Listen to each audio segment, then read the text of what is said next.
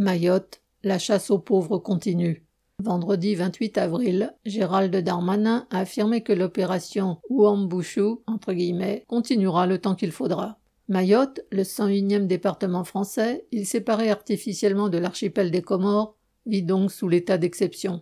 1800 gendarmes et policiers sont mobilisés en vue de la destruction en deux mois de 1000 cases sous prétexte d'insalubrité, de l'expulsion de milliers de clandestins et de la, entre guillemets, lutte contre la délinquance en arrêtant 60 bandes criminelles.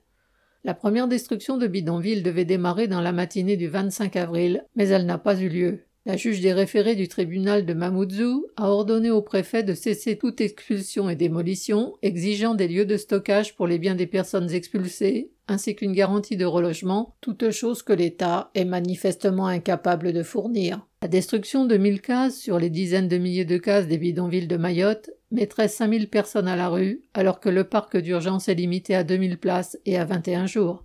Le gouvernement a subi un autre revers, mais cette fois du côté des expulsions. Le gouvernement de l'Union des Comores, qui regroupe les trois autres îles, a annoncé qu'il ne laisserait pas descendre des bateaux les Comoriens expulsés qui n'ont pas de carte d'identité, ce qui est le cas de la plupart d'entre eux. Pour montrer malgré tout sa détermination, le préfet a expulsé sept malgaches, trois sri lankais. Il a annoncé aussi celle de ressortissants de pays d'Afrique de l'Est.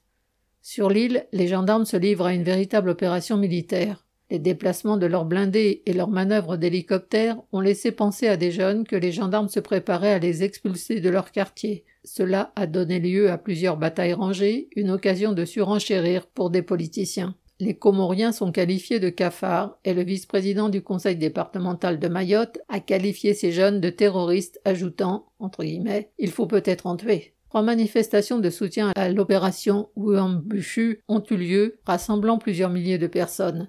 Une partie des Mahorais sont excédés par le fait que leurs terres sont occupées par des squatteurs, que leurs voitures sont vandalisées et leurs enfants raquettés. Mais cette insécurité est le fruit de la politique de l'État, de sa défaillance en matière d'infrastructures, comme des expulsions de Comoriens, qui privent nombre d'enfants de leurs parents. 80% des habitants de l'île vivent sous le seuil de pauvreté et les bidonvilles sont peuplées d'autant de Mahorais que de Comoriens. Mais il est plus facile pour l'État français et pour les démagogues de Mayotte d'embrigader des pauvres contre d'autres pauvres au prétexte d'une indépendance et d'une nationalité qu'ils ont fabriquées et imposées.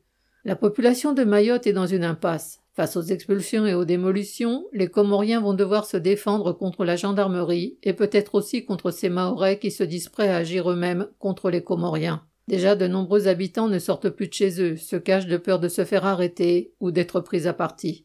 Pour maintenir sa présence et sa zone maritime, l'impérialisme français avait construit une poudrière. Aujourd'hui, la mèche est allumée par la politique de l'État, les appels au meurtre des politiciens, la surenchère de Darmanin qui, comme le dit un Mahorais, veut remplacer Le Pen dans les cœurs.